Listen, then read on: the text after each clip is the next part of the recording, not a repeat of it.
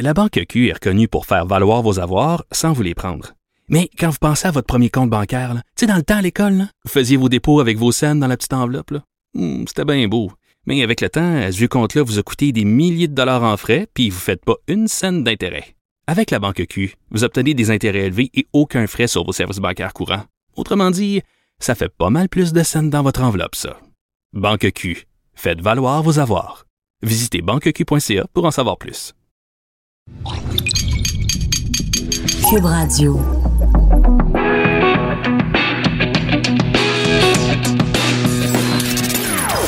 Des opinions bien à elle. Sophie Durocher. Son franc-parler ne laisse personne indifférent. On n'est pas obligé d'être d'accord. Bonjour tout le monde, c'est Sophie Durocher en ce splendide 29 mars 2019. Pourquoi est-ce une journée splendide? Ben écoutez, c'est le lendemain d'une journée merveilleuse. Hier, la naissance de la laïcité au Québec, le renvoi du crucifix à l'endroit où il, euh, où il doit être, c'est-à-dire dans un contexte patrimonial et muséal, plutôt que de siéger au-dessus de la tête de ceux qui siègent et qui édictent nos lois. Hallelujah! La laïcité est arrivée au Québec. Non, je vous taquine. Je respecte tout à fait votre opinion si vous n'êtes pas du tout d'accord avec le projet de loi sur la laïcité. Après tout, le nom de l'émission, c'est toujours bien. On n'est pas obligé d'être d'accord. On va revenir sur cette question de la laïcité et la perception des anglophones, justement, de ce fameux projet de loi du gouvernement de la CAQ. On va revenir plus tard à l'émission avec Lise Ravary. On va également parler de télévision avec Guy Fournier. Mais d'abord, il y a un livre que j'ai vu passer récemment je me suis dit, il faut absolument que je reçoive cet invité. Je sais qu'il est déjà allé à d'autres émissions ici à Cube chez mes collègues Les Effrontés le matin. Mais quand j'ai vu passer ce livre-là, La vie en gros de Michael Bergeron, je me suis dit, je dois parler avec ce monsieur-là parce que il y a euh, un an ou deux, j'avais écrit une chronique dans le journal euh, à propos de l'obésité morbide et c'est une des fois dans toute ma carrière où j'ai reçu le plus de courriels haineux. Une des fois, parce que j'en reçois mon lot. Euh, mais cette fois-là, j'avais reçu beaucoup de courriels haineux. Beaucoup de gens me traitaient de grossophobe, qui est évidemment une étiquette que je refuse. Je me suis dit, quelle excellente occasion de parler avec Michael Bergeron, puisque son livre, lui, parle de grossophobie. Alors bonjour, Michael Bergeron. Bonjour Sophie. Est-ce que à l'époque vous aviez lu mon texte puis vous étiez dit Hey du Rocher c'est une maudite grossophobe euh, ben, j'essaie de replacer. C'était, euh, je, je, pense que vous je parlais, euh, parlé d'une photo. Hein, voilà, c'est ça. Je parlais d'obésité morbide en disant il y avait une, une photographe qui s'était fait comme spécialité de photographier des gens qui étaient des obèses morbides. Et euh, dans les magazines féminins, on disait mon Dieu, regardez ces corps comme ils sont magnifiques. Et moi, je disais que c'était hypocrite de la part des magazines, que j'étais convaincue que malgré le fait que c'était tout à fait louable comme entreprise, c'est pas vrai que les gens qui disaient qu'ils trouvaient ces corps-là magnifiques les trouvaient vraiment magnifiques. C'était cette hypocrisie-là que je voulais dénoncer. Mais j'avoue qu'après avoir lu votre livre, il y a des passages extrêmement touchants. Dans le fond, vous revenez sur le principe de base qui est le regard des autres, qui est excessivement blessant. Euh, pourquoi vous avez-vous voulu écrire ce livre-là, Michael? Euh, parce que je, pense que c'est important qu'on qu'on fasse ce débat-là, euh, et même que ce débat-là, bon, touche évidemment directement les personnes grosses, mais, mais je pense que ça, ça touche également euh, plein de personnes qui n'ont pas un corps gros, mais qui néanmoins subissent également cette pression pression euh, sociale-là, euh, ces regards-là, ils parfois euh, développent des troubles alimentaires ou, ou développent une forme de détresse psychologique ou des dépressions parce que elles se mettent tellement de pression pour, pour arriver à suivre ce regard ou cette pression-là mm-hmm. que qu'elles sont aussi victimes, comme les personnes grosses sont victimes également. Donc, je voulais écrire ce livre-là parce que on, est quelques personnes au Québec à, à décrire ce phénomène-là, la grossophobie, mais euh, je voulais que ça allait, je voulais que le débat aille plus loin et pour ça, je me suis dit, ben, je pense qu'un livre est la meilleure façon. Euh, donc, un espèce d'ouvrage référence euh, qui, j'espère, permettra d'amener ce débat-là plus loin. Donc, c'était par euh, nécessité, je sentais un besoin qu'il y ait un livre comme ça au Québec. D'accord. Alors, débattons. Vous voulez qu'on débatte, alors débattons. Moi, j'ai un problème problème avec le mot grossophobie parce que on vit dans une époque où chaque fois que quelqu'un critique quelque chose ou se questionne sur quelque chose ou remet quelque chose en question, il se fait traiter de XY phobe. Est-ce qu'il n'y a pas moyen de parler du poids ou des problèmes de santé qui sont associés au poids, de soulever certaines questions sans se faire nécessairement traiter de grossophobe? Est-ce qu'on doit forcément en arriver là? Ben, j'imagine qu'une manière de débattre de tout sans se faire donner des étiquettes tant que c'est fait dans le respect. Euh, après ça, bon, euh, je commencerai pas moi à faire le procès de euh, qui lance des, étiquettes pour rien ou avec raison, mais par contre, il y a des mécanismes qui existent dans la société. Je pense que c'est bien de nommer et d'expliquer ces mécanismes-là. Euh, après ça, je pense que chaque personne est capable de peut-être de, se juger si oui ou non le chapeau leur fait ou si leur approche est bonne, se fait dans le respect. Mais c'est sûr qu'on peut discuter de tout, mais après ça, il y a toujours de la façon dont c'est discuté. Euh, est-ce que dans la discussion, la personne euh, revient toujours qu'avec des préjugés? Ben là, il y aurait peut-être matière à discuter de ces préjugés-là avant même de discuter peut-être du sujet. Donc, je pense quand même important de nommer, de, de décrire des mécanismes qui existent dans la société parce qu'il y a une forme de discrimination qui est faite envers les personnes grosses et je pense que c'est important de le nommer si on veut ne serait-ce que diminuer la discrimination, mais si on veut aussi euh, attaquer ce qui est considéré comme le plus important problème de santé publique ou presque un des plus importants, ben il faudrait en parler comme il faut. Si on veut l'attaquer comme il faut et ça ben il faut nommer donc, ce qui existe, et ça, ben, la grossophobie en fait partie. Donc, oui, je pense que c'est important de le nommer et de l'expliquer. Mais j'ai de la difficulté à vous suivre, Michael, parce que vous venez de dire que euh, c'est un des plus gros problèmes de santé publique. Donc, on parle bien de l'obésité comme étant un des, un des, plus grands problèmes de santé je, publique. C'est considéré comme un des plus importants problèmes. Mais vous n'êtes pas d'accord avec ça? Donc, vous allez à contrepoint de euh, l'ensemble du corps médical qui dit que, euh, bon, c'est une des... Par exemple, si vous parlez à quelqu'un comme Richard Belliveau, Richard Belliveau, docteur Belliveau, donc, lui, il dit, euh, on ne peut pas, ce n'est pas vrai, on ne peut pas être gros et en santé. C'est ces deux mots qui vont pas ensemble. Vous n'êtes pas d'accord avec ça? Je dis qu'en fond, on n'en parle pas de la bonne façon dans trop dans, à trop d'occasions en fait. Euh, est-ce que effectivement, euh, c'est sûr qu'il y a un problème de société quelque part parce que si on regarde les statistiques, il y a trois fois plus de personnes grosses depuis les années 70. Donc c'est clair qu'il y a quelque chose de vicié, de malsain en ce moment dans notre mode de vie nord-américain. Sinon, on n'aurait pas ces statistiques-là. Ça serait des chiffres qui seraient sûrement plus stables, j'imagine. Par contre, on n'en parle pas nécessairement de la bonne façon parce que oui, on peut être gros et en santé. Et euh, après, ben, il faudrait euh, parler de ce problème-là parce que oui, euh, je, comment dire, il y a une partie, il y a un problème qui n'est pas totalement faux. Il y en a un, mais est-ce qu'on en parle comme il faut? Là, par contre, moi, c'est là que je diverge. Je pense qu'on n'en parle pas comme il faut. On l'attaque pas de la bonne manière non plus. Pourquoi? Parce euh, qu'on culpabilise au lieu de responsabiliser? Pourquoi? En quoi on n'en parle pas bien? Parce que, bon, mettez-vous à la place, par exemple, de quelqu'un qui travaille en médecine familiale et qui a vu, justement, quelqu'un qui a une pratique depuis plusieurs années et qui a vu, en effet, au fil des ans, défiler dans son cabinet médical euh, des gens de plus en plus gros et de, de plus en plus gros, de plus en plus jeunes. Parce que le phénomène, par exemple, de l'obésité chez les adolescents ou chez les enfants, c'est quelque chose qu'on connaissait pas dans les années 40, dans les années 50 ou, avant. Là, ça n'existait pas. Alors, comment ce médecin-là devrait parler du phénomène de santé qu'est l'obésité pour ne pas faire de peine aux gens qui sont gros? Ben, la question n'est pas tant de, de, faire de la peine ou de pas faire de peine, c'est de traiter les gens comme des êtres humains et de les respecter. Vous savez, les médecins, euh, malgré leurs études et je, le respect que j'ai pour eux, ils ont le même biais que je veux dire, sont, sont, sont, comme nous, des membres de la société. Ils peuvent avoir des biais. Il y a une étude française qui, qui mentionne que le trois quarts des médecins ont des préjugés envers les personnes grosses et ne traitent pas les personnes grosses de la même façon. C'est-à-dire que euh, il, y a, il y a moins de dépistage, par exemple, de cancer sur les personnes grosses parce que lorsqu'une personne grosse arrive et décrit ses, ses symptômes ou, ou décrit sa mm-hmm. vie, le médecin, trop souvent, ne fait que ramener tout au poids, comme si tout tout euh, dans sa vie euh, euh, reposait sur le poids. Et il y a des personnes qui sont mortes parce qu'on n'a pas détecté un cancer, mm. parce qu'on n'a pas détecté un problème hormonal, parce qu'on n'a pas détecté un problème osseux. On mettait tout sur le poids. C'est comme si le poids venait camoufler d'autres problèmes et empêche les médecins d'investiguer, de faire les bons tests et de vraiment aller plus loin. Et là, ça devient dangereux. ça, c'est un des aspects qui démontre qu'on n'en parle pas de la même façon. Lorsqu'on regarde comment l'ONU propose d'attaquer, par exemple, justement ce problème de santé publique qu'est l'obésité, jamais, euh, je c'est à peu près leurs dix recommandations. Oui, évidemment, il y en a un qui encourager les, les gens à bouger plus, encourageant, euh, encourager les gens à mieux manger.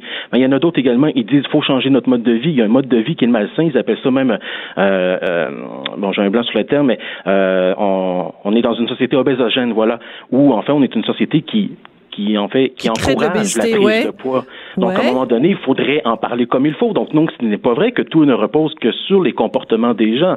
C'est qu'on est aussi dans une société qui encourage cette prise de poids-là. Et je le rappelle, trois fois plus de personnes grosses depuis les années 1970. Ce n'est clairement pas parce que il y a euh, trois fois plus de gens euh, qui sont paresseux, c'est parce qu'il y a quelque chose de malsain qui, qui dépasse les simples personnes grosses. Il y a quelque chose de plus grand aussi, de malsain dans notre société. Et ça, ben, on l'aborde presque jamais. Mais Euh, alors, par ce exemple, serait quoi? Par exemple, par exemple, euh, donc, la, la, la, la bouffe industrielle qui est partout. Euh, Ben, je veux dire, quand on est sur la route, c'est impossible de manger euh, de, de façon saine.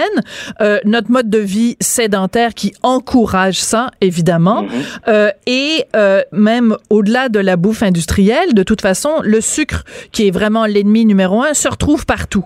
Euh, Donc, est-ce que, oui, mais est-ce que c'est pas aussi une, euh, une défaite facile? OK, je vais faire l'avocat du diable deux secondes. OK?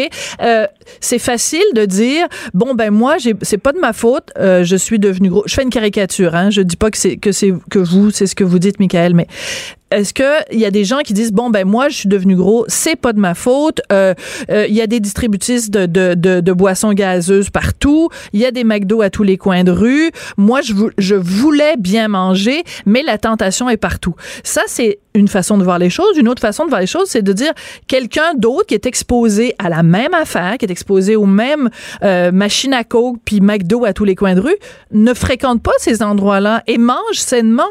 Donc c'est un peu facile de dire c'est la faute de la société, non? Ben, l'idée n'est pas de dire que le poids des gens n'est que de la faute de la société, c'est de regarder la perspective comme il faut. Euh, moi, je me souviens, il y a une époque où j'avais un très bas revenu et c'était très difficile de bien manger. Et à partir du moment que j'ai eu un bon revenu, ça a été facile pour moi de faire des choix sains parce que malheureusement, bien manger, ça coûte souvent plus cher. Ben, des- un plat de lentilles, ça coûte moins cher qu'un steak, Michael?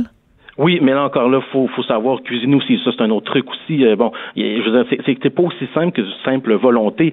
Surtout, deux personnes qui mangent la même chose n'auront pas le même poids, n'auront pas le même corps, parce que la partie génétique embarque 30% du poids seulement dépend des, des comportements. Et là, ça ne veut pas dire que les gens n'ont aucune influence sur leur poids, mais ça veut dire qu'ils ne contrôlent pas leur poids. Personne ne contrôle son il corps. il contrôle pas tout, mais en même temps, vous, vous ramenez ça à une question de génétique. Vous ramenez ça à une question de génétique, puis en même temps, vous-même, vous nous dites que depuis les années 70, il y a trois fois plus de personnes qui sont en surpoids.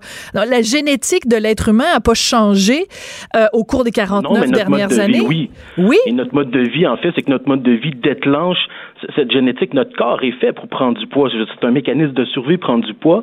Et ben voilà, vous l'avez dit, vu qu'on est dans un mode qui est assez sédentaire, on, de manière naturelle, on ne fait pas beaucoup d'activité physique. Il y a toute cette industrie de l'alimentation, oui. Euh, il y a notre façon de se de transporter. Euh, il y a nos loisirs qui ont changé énormément. Et donc, ça, ça vient déclencher nos gènes qui sont faits pour qu'on prenne du poids. Mais Bon. c'est juste que mon point, c'est que ce n'est pas aussi simpliste que de volonté, ce n'est pas non plus que de la faute de la société, c'est que le portrait est très large et c'est plein de nuances et c'est ça qu'il faut euh, aborder et mettre en valeur, en fait. D'accord. Par contre, dans votre livre, vous parlez beaucoup de bon la grossophobie, ce que vous appelez le fat shaming, qui est en fait un petit peu la même chose. En fait, c'est la traduction française, je dirais, de de, de, de- de fat shaming. Euh, mais en même temps, euh, euh, je regarde par exemple, ok, je vous donne un exemple, la l'humoriste Catherine euh, Levac. Bon, Mhm. elle était en surpoids. Quand elle a commencé sa carrière, elle était, je sais pas le- quel est le terme qui, pour vous, serait peut-être acceptable, mais bon, elle était vraiment en surpoids. Elle, elle avait, elle était très, très, très, très, très ronde. À un moment donné, euh, graduellement, elle a perdu de son poids et aujourd'hui, c'est une fille qui est, qui est, elle est pas maigre, mais elle est mince, elle est bon. Euh, est-ce que si j'avais Catherine Levac en face de moi et que je lui posais la question, es-tu plus en santé? Est-ce que tu te sens mieux dans ta peau aujourd'hui que quand tu étais en surpoids? Je pense qu'à 99% on serait d'accord que la réponse c'est oui, elle se sent plus en forme maintenant. Mais si à l'époque où elle, elle était en surpoids, je lui avais dit t'es pas en santé, t'es pas en forme, est-ce que j'aurais été grossophobe de lui dire? Euh, Peut-être, oui. ça dépendu du contexte. Mais vous voyez, vous avez déjà euh, présenté le truc de, de deux manières différentes. Vous avez dit que vous pourriez demander si elles sont mieux en santé ou si elle se sent mieux. Et ça, ce sont deux mieux choses dans sa différentes. peau. mieux dans voilà, sa ce peau. sont deux choses différentes, ça. Être en santé, être bien dans sa peau, c'est deux choses différentes. On peut avoir un poids santé et ne pas être bien dans sa peau, et on peut euh, être gros et être bien dans sa peau. Ce sont déjà deux choses différentes. Et entrer en santé et en forme aussi, ce sont deux choses différentes. On peut être en très bonne santé et ne pas être en forme, ne pas être un sportif particulier, ne pas être athlétique. Ce sont encore là deux choses différentes aussi. Donc, faut, il, des fois, on, on, mélange certains concepts, certains vocabulaires qui sont des choses différentes. Et après, moi, j'ai aucune idée pourquoi Catherine Levesque a perdu du poids. Est-ce qu'elle a fait ça euh, parce qu'elle avait besoin de perdre du poids pour se sentir mieux dans sa peau? Est-ce que c'est parce qu'elle a fait une dépression? Est-ce que c'est pour, euh, je sais pas, il y a tellement de raisons pour lesquelles mm -hmm. on veut perdre du poids. Et j'espère que c'est pour des bonnes raisons et que j'espère qu'effectivement, en ce moment, elle se sent mieux dans sa peau. Et euh, en fait, c'est ce qu'on souhaite pour tout le monde. Mais c'est ce qu'on devrait également souhaiter pour des gens, oui, qui sont gros, mais qui ne nuisent pas à leur santé. Parce qu'on peut être gros et ne pas nuire à sa santé. Il y a différents degrés, justement, quand même. Dans, Mais les dans médecins disent le contraire, Michael. Pas les tous, médecins, ben, la majorité, on va dire ça comme ça, la majorité euh, des médecins disent qu'on ne peut pas être, on peut pas être obèse et en santé. C'est parce Mais que avec l'obésité, avec l'obésité, juste juste finir ma phrase, mais avec l'obésité viennent des problèmes de, de diabète de type 2, viennent des problèmes euh, cardiaques, viennent. C'est c'est pas c'est pas une aberration que de le dire, c'est pas du fat shaming de le dire, c'est pas une une haine des personnes adipeuse de dire ça, ça vient avec des problèmes de santé. Je comprends pas pourquoi.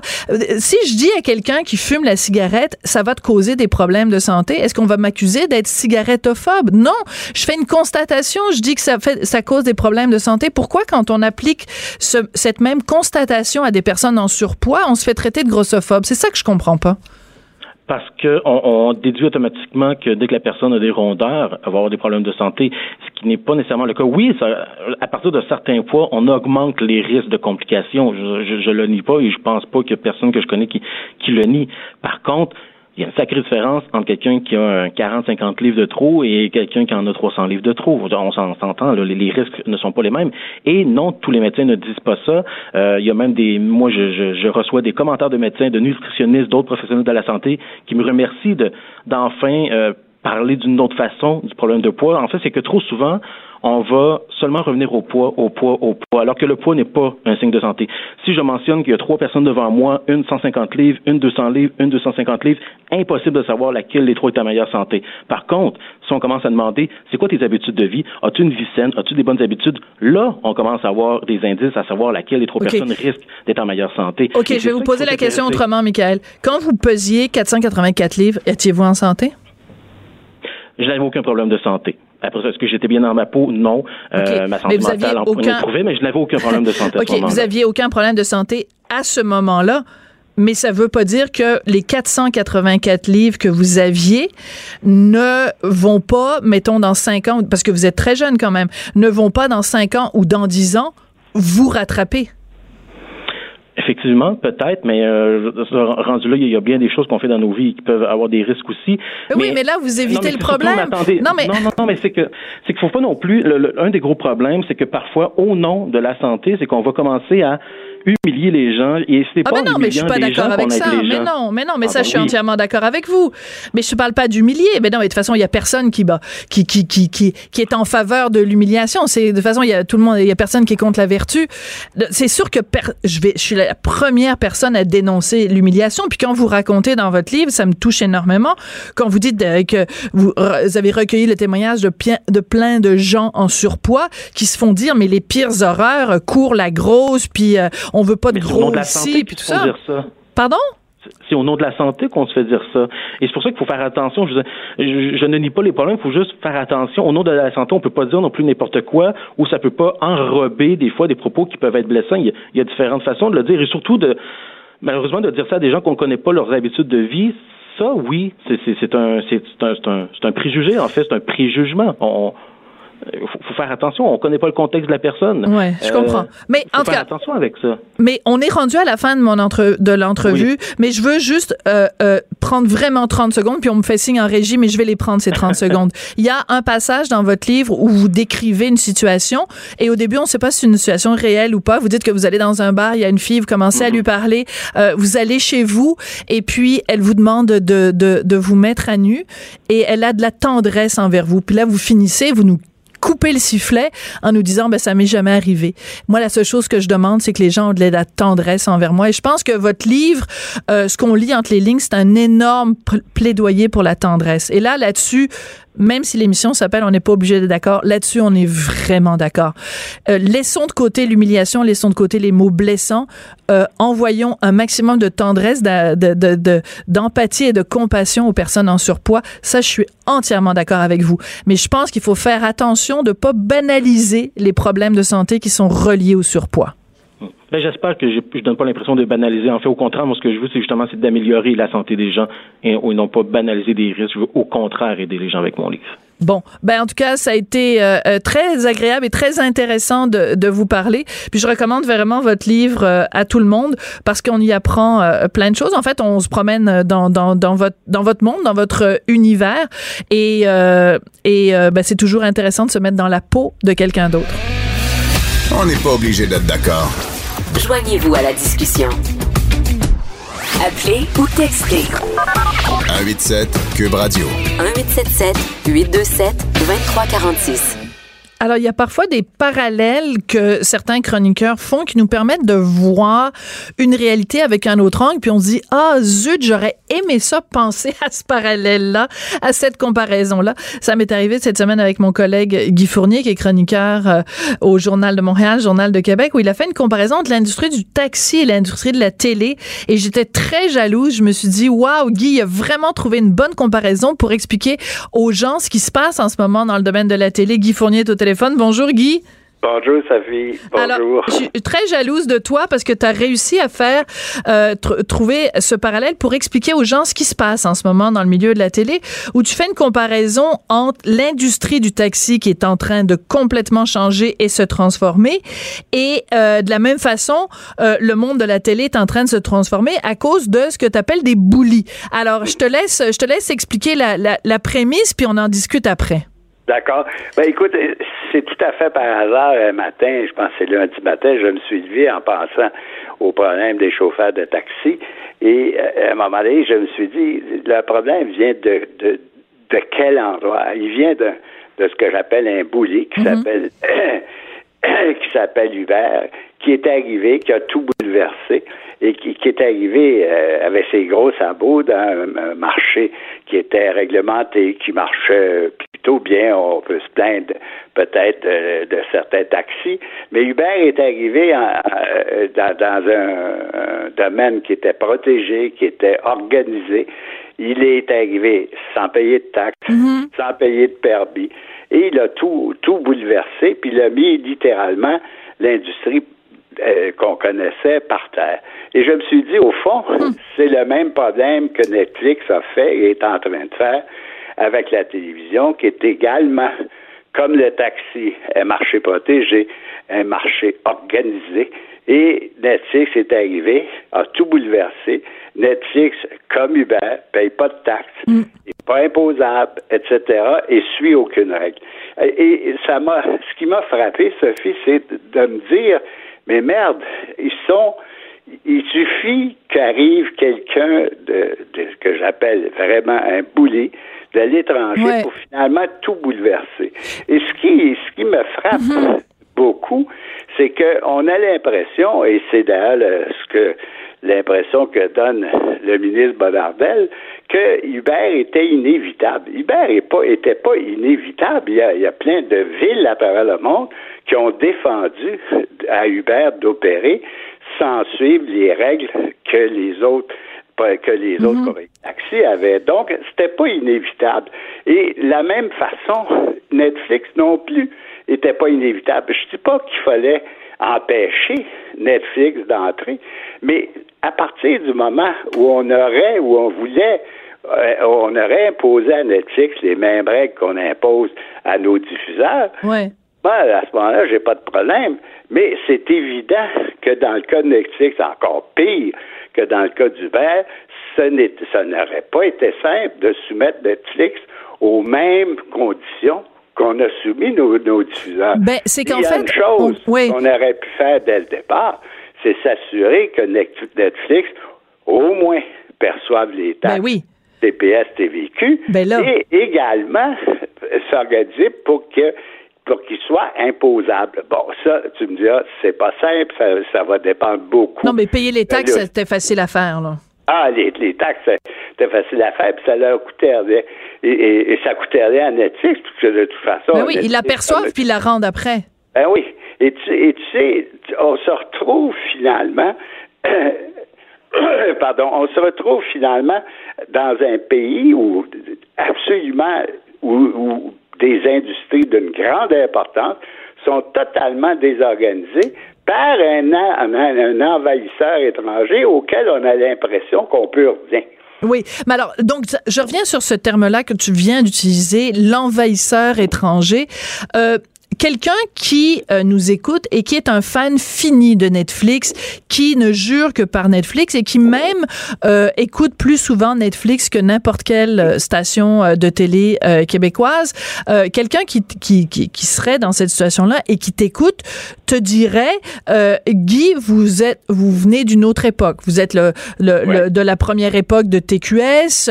Vous avez été au CA de Radio-Canada. Vous représentez la vieille télé. Qu'est-ce que tu répondrais à cette personne hypothétique? Bon, écoute, euh, euh, d'abord, euh, il s'agit pas, il s'agit pas de protéger la vieille télé. Il s'agit de s'organiser pour que les, ce qu'on va appeler les nouvelles télés, aient des contraintes qui soient semblables à mhm. celles que les nôtres ont. Maintenant, dans le moment, tu as un mouvement, entre autres par Michael Guest, qui voudrait déréglementer complètement hmm. la télévision, qu'un peu comme Bonardel a fait avec le taxi, il a complètement déréglementé. Sauf que les conséquences pour notre télévision seraient infiniment plus graves que les conséquences que ça que ça va avoir sur hmm. le taxi. Parce que quoi qu'on dise, même si j'ai beaucoup de respect pour les chauffeurs de taxi et l'industrie du taxi, euh, culturellement, c'est pas vital. Tu crois pas? C'est sûr qu'on peut déréglementer le taxi, mettre la hache dans nos propres compagnies de taxi, puis culturellement, ça ne sera pas un choc. Mais si, si on déréglementait le marché de la télévision comme on a fait là, pour le taxi, ben, je ne sais pas ce qui va arriver de notre télévision, je ne sais pas ce qui arriverait de notre télévision, mais je pense bien qu'elle vivrait pas vieux. Oui. Il y a, y a, un phénomène qui est intéressant, par contre, quand arrive un géant, euh, toi tu l'appelles un envahisseur, mais quand arrive un géant comme Netflix, est-ce que ça n'a pas un effet de, euh, tu sais, je regarde, je fais un parallèle encore une fois avec le monde du taxi. Quand Uber est arrivé, il y a des gens dans le milieu du taxi qui ont dit, oups, on est mieux de surveiller nos fesses, on est mieux de faire attention parce que ça c'est de la concurrence. Alors ils ont commencé à nettoyer leur taxi, ils ont commencé à euh, prendre les cartes de crédit, euh, on pouvait commander un taxi avec internet, tout ça, tout ça avec son cellulaire toute chose qu'on ne faisait pas avant l'arrivée euh, d'Uber. Est-ce que, si on, continue avec ton parallèle qui est si brillant, euh, est-ce que l'arrivée de Netflix, Netflix n'a pas fait en sorte que il y a plein d'acteurs dans le domaine de la télévision au Québec et au Canada qui se sont dit, waouh, faut qu'on surveille nos fesses maintenant parce que la façon dont Netflix fait de la télé, nous, faut qu'on s'adapte. Alors, par exemple, on a beaucoup plus maintenant des séries télé qu'on peut regarder en rafale, ce qui était absolument pas le cas avant. Donc, tu peux t'installer puis regarder euh, les 12 épisodes, mettons, de, de, Blue Moon, etc., euh, en rafale, ce qui n'était pas le cas avant. Donc, est-ce que l'arrivée d'un géant, ça peut pas aussi avoir un effet d'entraînement positif? Euh, oui, c'est sûr que ça, ça, ça, secoue des puces des gens qui, qui se sont endormis.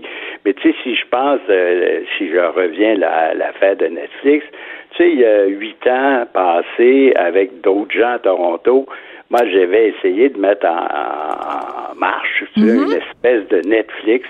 Tout à fait, je me rappelle, Où on aurait eu TVA, Radio-Canada, CTV euh, et tous les, toutes les autres stations. Ça n'a pas marché parce que les, les, d'abord les réseaux trouvaient qu'il y avait des questions de droit qui étaient difficiles à organiser. Et en plus, ils disaient ben là, comment on va calculer les droits, comment on va calculer euh, bon, c'est trop compliqué, on est en concurrence, etc. Bon. C'est sûr que ce que bon, ça s'est pas fait pour toutes ces questions-là. Sauf que il reste que Illico a été créé, que, que Crave a été créé, donc des, un peu des tout TV, c'est un petit peu des équivalents de Netflix. C'est évident que Netflix, Netflix a secoué les puces de, de, de nos distributeurs. Maintenant, où, où, la chose est totalement différente, Sophie. C'est que dans le cas de, de, de, Uber, comme dans le cas de nos taxis, il reste que nos taxis peuvent opérer sans subvention. Tu comprends? Parce que ça reste. Mais notre télévision, elle, ne peut, pas, opérer sans subvention. Et non seulement mais pas avec elle la peut grande... pas opérer sans subvention, Sophie, mais tu sais, quoi qu'on fasse, jamais, jamais on aura les moyens de faire une série à 10 millions de l'épisode. Mais non, c'est sûr. Jamais. Donc, on, on sera où, à mon sens, la, la, la, la comparaison marche plus, c'est que Mm. Le, le taxi, ça reste une industrie qui peut être rentable, alors que la télévision, Mm. dans un pays comme le nôtre, ça peut pas être rentable. Ouais. C'est impossible. Euh, je regardais il y a euh, dans, dans, dans le journal cette semaine, il y avait tout un texte, euh, je pense que c'est dans le journal, j'espère que je me trompe pas, sur à quel point la, la télévision canadienne anglaise qui euh, le préjugé, c'était que tout le monde trouvait ça ben, ben, ben, ben plate. Et que, en fait, avec des séries comme euh, Working Mother et euh, Schitt's Creek, Ouais. que ça vraiment euh, c'est écoute, c'est complètement en train de, de changer la perception qu'on a de la télévision euh, canadienne anglaise. Est-ce que ça aussi, ce phénomène-là, c'est pas un peu euh, des, des conséquences justement de, de l'arrivée de Netflix que euh, Non, mettons- je pense que c'est plus. tu moi, moi, personnellement, qui regarde pas, pas beaucoup de télévision anglophone là, du Canada, j'entends euh, des Oui, anglophones canadiennes. Moi, depuis 5-6 ans, j'ai- je suis relativement épaté de la qualité des séries euh, euh, canadiennes anglaises. Euh, je pense que ce qui a changé, Sophie, c'est que lentement, les Canadiens anglais réalisent que leur télévision, dans un sens, leur série, beaucoup de leurs séries sont comparables à celles qui se fait aux États-Unis. Et ça, je suis obligé de te dire que c'est un peu à cause de Netflix. Parce que finalement, Netflix, tu comprends, a acheté les droits d'un certain nombre de séries. Puis comme ça, tu sais- rappelle-toi l'époque où on était très colonisé, puis il fallait aller en France pour que tu faisais Félix Leclerc et autres Mais oui, étaient reconnus ici parce dans la chanson. en Ben oui. J'ai un peu l'impression que c'est le même phénomène qui s'est produit à cause de Netflix, qui s'est produit au Canada anglais. Les, les Canadiens anglais ont dit, ben merde, si c'est bon pour Netflix, peut-être que c'est bon, c'est là, je vais la regarder, tu comprends? Et c'est tellement vrai, Sophie, que cette année, les séries qui sont qui- que, que Netflix, les séries canadiennes anglaises que Netflix diffuse, et que les premières années ou la- l'année précédente, cette année ont plus de codes d'écoute qu'ils n'en ont jamais eu. Ouais. Tu comprends?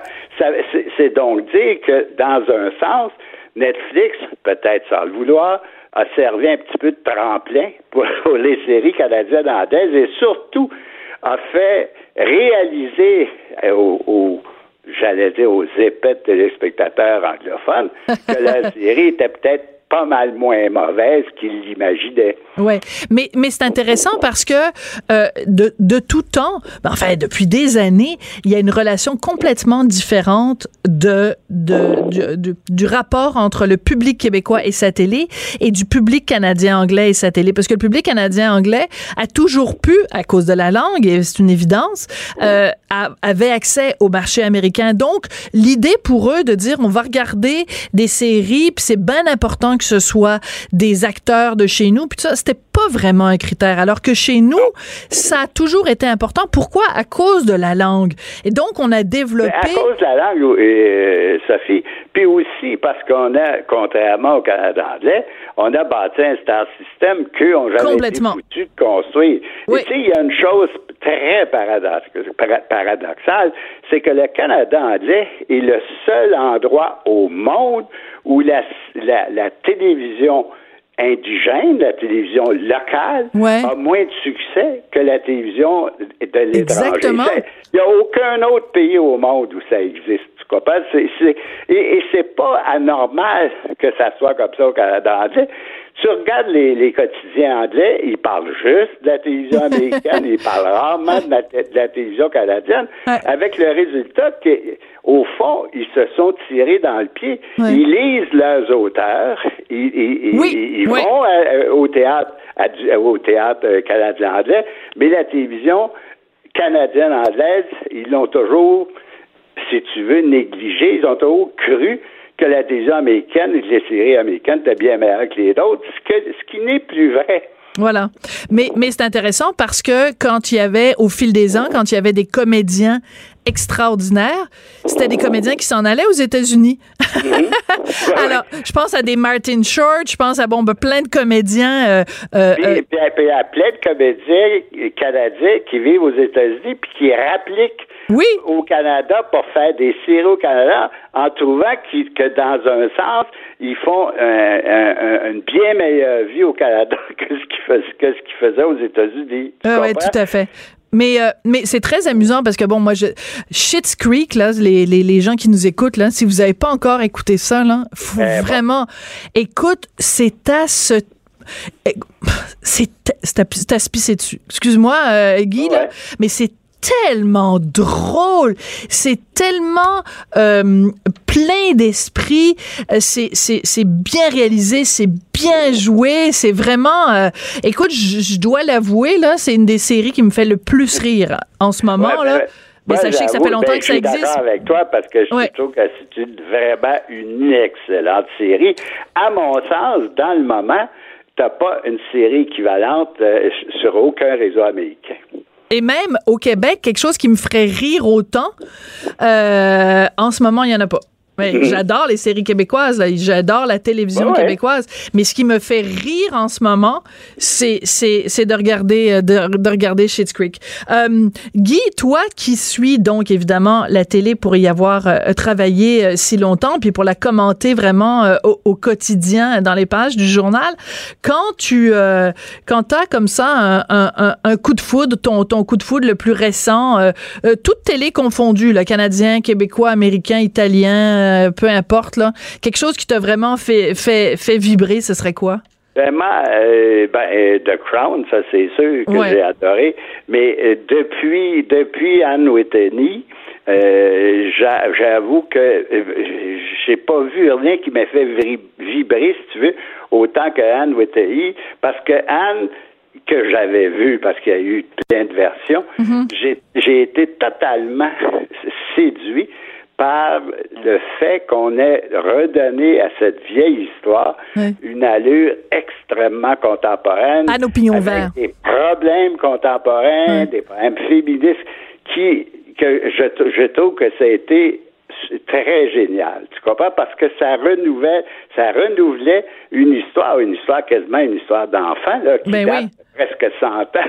Tu comprends? Et tu avais l'impression que ça avait été fait aujourd'hui. Ça, ça cette série-là, avec The Crown, dans les séries étrangères, c'est vraiment ce que ce qui m'a fait le plus vibrer là, depuis quelques années. Bon, ben écoute, c'est une bonne recommandation. Alors, comme ça, les gens qui nous écoutent peuvent soit aller écouter Anne with a E, euh, donc euh, l'histoire de... Crown, je pense que tout le monde l'a vu. Oui, tout le monde l'a vu. des gens qui n'ont pas vu ça, ben Non, mais Schitt's Creek, je, Schitt's Creek. je suis désespéré. Puis moi, je... Sophie, juste une chose pour, oui, vite. pour raccrocher totalement à l'actualité. Ouais. Ce matin, quand j'ai appris ce qui était arrivé là, en direct à, ah, c'est terrible. Je me suis dit, j'espère que tu n'auras pas un distributeur canadien de télé ou un diffuseur qui va s'ouvrir les veines parce que là, ça serait la, comparaison serait trop, trop épouvantable. En effet, en effet. Guy, merci beaucoup. Guy Fournier, donc je vous encourage à aller voir sa chronique Taxi et télé, même combat. Merci beaucoup, euh, Guy, puis à la prochaine chicane. Merci, au revoir. On n'est pas obligé d'être d'accord. Pour nous rejoindre en studio. Studio à commercial cube.radio. Appelez ou textez. 187 cube radio. 1877 827 2346. Je vais vous lire une définition du dictionnaire. Laïcité. Non féminin. Principe de séparation de la société civile et de la société religieuse. Je répète parce qu'il y a peut-être des gens qui, qui, qui sont peut-être plus durs d'oreille, durs de la feuille principe de séparation de la société civile et de la société religieuse. Mais à entendre les oiseaux de malheur qu'on entend depuis 24 heures, on a l'impression que laïcité, c'est deux points, ouvrez les guillemets, crime contre l'humanité. Attitude xénophobe et raciste de méchants Québécois catholiques qui s'en prennent à toutes les religions qui sont pas leur, leur religion traditionnelle. On en parle avec Lise Ravary. Bonjour Lise.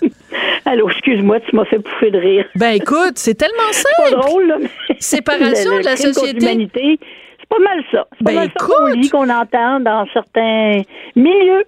Écoute, Julius Gray, Justin Trudeau, euh, la Fédération autonome de l'enseignement, on a l'impression qu'on vient d'égorger un, un, un chat ou qu'on a euh, euh, euh, lapidé euh, des communautés euh, des communautés culturelles sur la place publique et que qu'il va y avoir une guerre civile demain matin dans les rues de de, de Shawinigan. Je sais pas là, c'est comme sur sur quelle planète ils vivent ces gens-là? C'est un c'est tellement simple le projet de loi. C'est tellement simple pour nous. mais c'est minimal, Lise, non? Je sais. Non, je sais que c'est minimal. Je- moi, je suis tout à fait en faveur. Euh, mais ce que je comprends de la communauté anglophone, comme tu sais, je suis un peu proche quand Tout même, j'écris pour la. Gazette. Oui. Euh, pour eux, ça n'a pas, ça ne résonne pas laïcité. Même euh, secularism, comme ils disent, c'est pas tout à fait la même chose. Ils n'ont pas. Nous, on pense, on pense à la France, on sait qu'en Europe, il se passe ceci, cela. Eux, ils sont branchés sur la pensée Westminster, en fait, lo- londonienne, dans le sens Oui. où les droits de la personne, les droits individuels. Écoute, hier, j'ai vu une image qui m'a tellement bouleversée. Quoi? Je regardais, c'était Trafalgar Square, qui est immense, et tout Trafalgar Square était couvert de musulmans en prière parce qu'il y avait la prière à l'extérieur et c'était diffusé sur des haut-parleurs en plein cœur de Londres. Je, je suis venu mal. je, suis- venu mal. Mais pour les Anglais, ils ont aucun problème avec ça. Puis, grand bien leur en face, c'est leur choix. Nous, on a une façon différente de voir le monde. Et c'est ça qu'ils comprennent pas. Oui. Puis même, je te dirais, euh, bon, hier euh, midi, je suis allée euh, à CBC, j'étais sur les ondes de CBC avec Radio Noon pour parler de la laïcité, puis je me disais, Sophie, sois calme parce qu'il faut c'est pas un débat tu t'en vas pas à un débat parce qu'il faut que tu sois avant d'être une débatteuse il faut que tu sois une pédagogue. Tu t'en vas là pour Oui. leur expliquer c'est quoi la laïcité. Et je pense que le plus grand défi de François Legault et de du ministre Jolin Barrette au cours des prochaines semaines au, au cours des prochains mois ça va pas être un, un, un, un défi de, euh, de de négocier avec l'opposition de négocier avec c'est un, un défi d'éducation. Ça, ça a l'air condescendant de dire ça, mais c'est un défi de pédagogie. C'est pas du tout, euh, c'est pas pas du tout condescendant. C'est c'est un fait, c'est un principe euh, qu'ils ne connaissent pas. Euh, on leur a dit depuis longtemps que c'était une manifestation du diable quasiment sur la terre, et ils partent avec l'idée que bon, racisme, discrimination et ainsi de suite. Et puis comme j'ai écrit dans ma chronique aujourd'hui, Oui. je prends la ville de Genève. Écoute, Absolument. S'il y a une ville au monde qui est cosmopolitaine, c'est le siège des Nations Unies, c'est la ville des droits de l'homme, tout ça, OK? À Genève, les enseignants ne peuvent pas porter de signes religieux, et là, ça va s'étendre à tous les employés du gouvernement. Alors, si à Genève, on accepte un truc comme ça, je, je veux dire, c'est comme pas, une preuve, mais c'est une manifestation de, de l'esprit de la laïcité. Mais je trouve, moi, que ça ne passe pas. J'en ai parlé dans ma chronique de la Gazette, fait un bout de temps que j'essaye de faire un peu œuvre, comme tu dis, de oui. pédagogie. Ouais. Et, et j'avoue que j'ai jamais réussi à convaincre personne. Ouais. C'est peut-être moi, alors, Marc, Parce que j'ai jamais réussi à convaincre personne que la laïcité, c'était une bonne chose. Jamais. Et tu vois, c'est intéressant parce que comme tu me parlais de ça et que tu me rappelais donc l'histoire du canton de Genève, ben, je suis allée voir et c'est intéressant parce que le le- l'argument, si tu veux, le le- l'outil qui a été euh, invoqué au moment justement de l'adoption, puis c'est tout récent, hein, c'est février Oui, c'est 2019. récent, au février. c'est- C'était et j'adore cette expression au service de la paix religieuse. J'adore ça. Ah, et je pense beau. que François Legault et Jolin Barrette devraient utiliser ce terme-là parce que il, euh, il faut passer de cette notion que euh, la, la- la- le projet de loi sur la laïcité est contre les religions pour passer à, au contraire, ce qu'on cherche, c'est la paix religieuse. C'est-à-dire que en disant que l'État ne favorise aucune religion, c'est qu'il les favorise tous.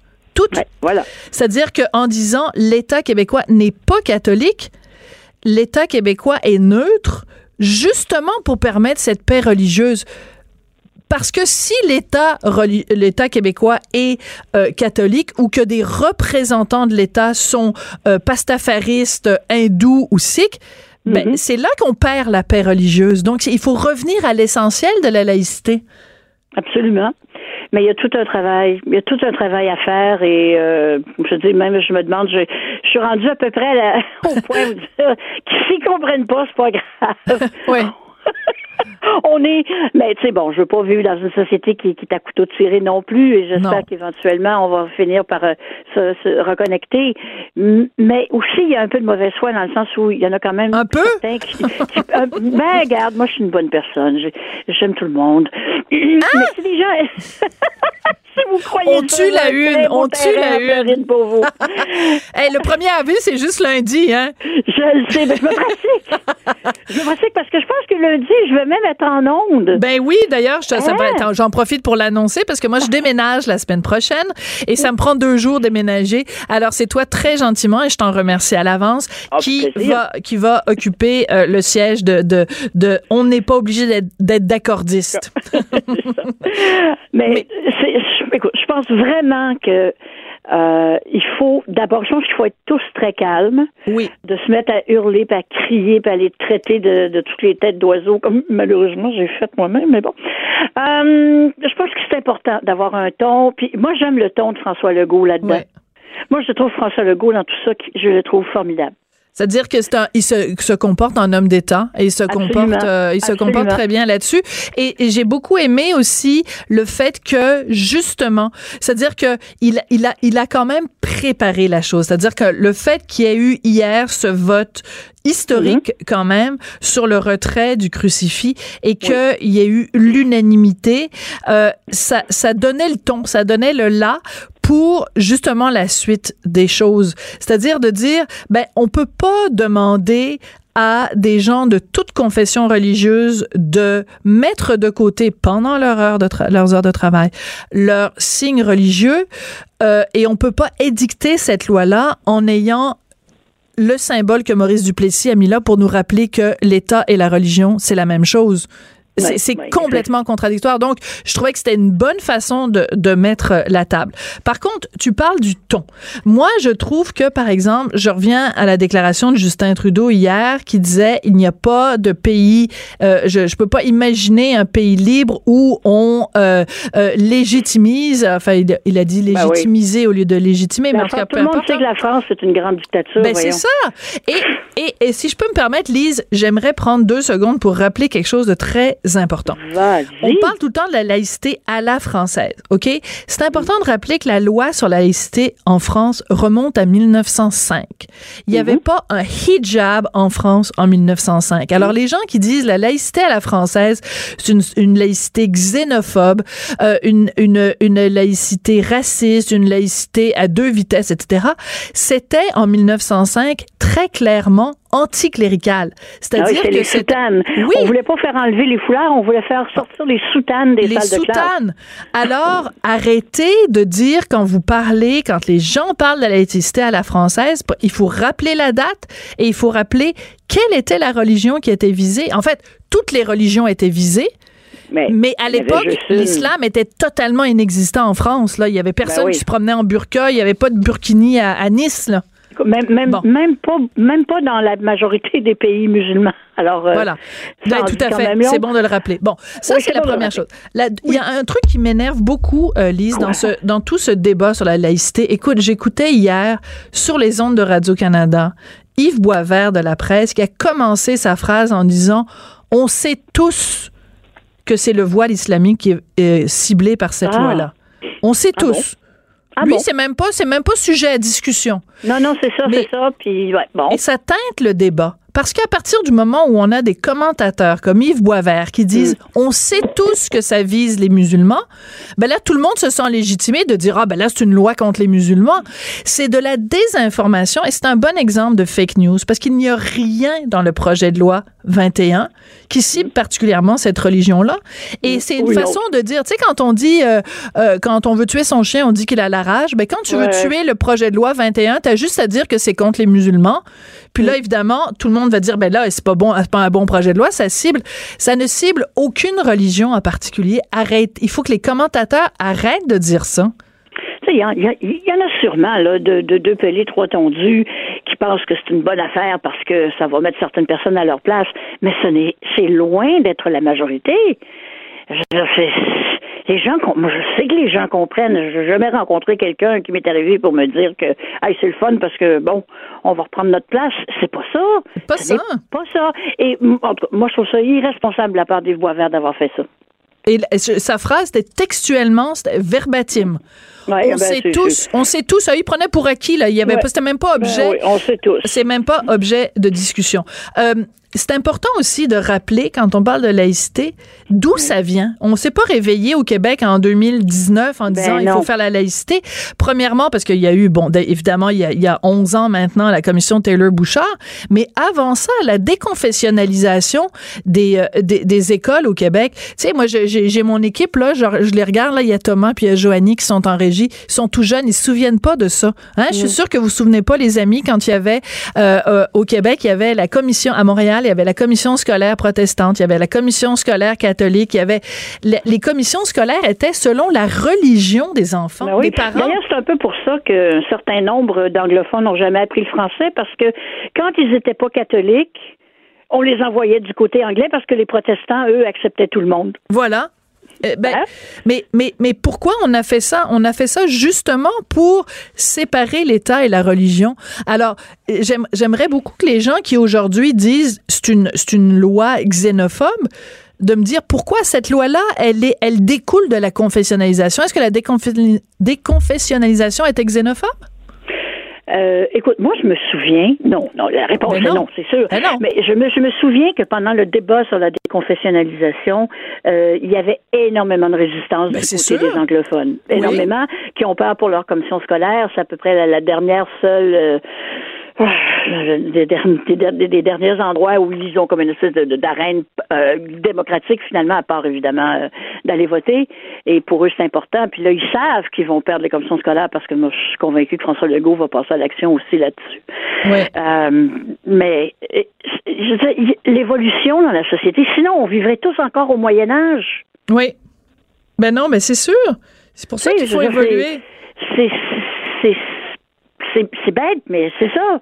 Et il y a des, gagnants, des perdants, il y a des gens, oui, c'est vrai que ça va vraiment affecter. Je, je peux le croire. Je peux le croire. Mais ils vont survivre. Ben, écoute, ils, vont survivre, bien sûr. Ils vont survivre et ils vont prospérer, là. Tu sais, ils vont, ça, va bien aller. Puis s'ils veulent pas, ben, ça devient leur décision de changer de métier ou de. Voilà. Et sais-tu quoi, Lise? Quoi? Faut toujours revenir à la base.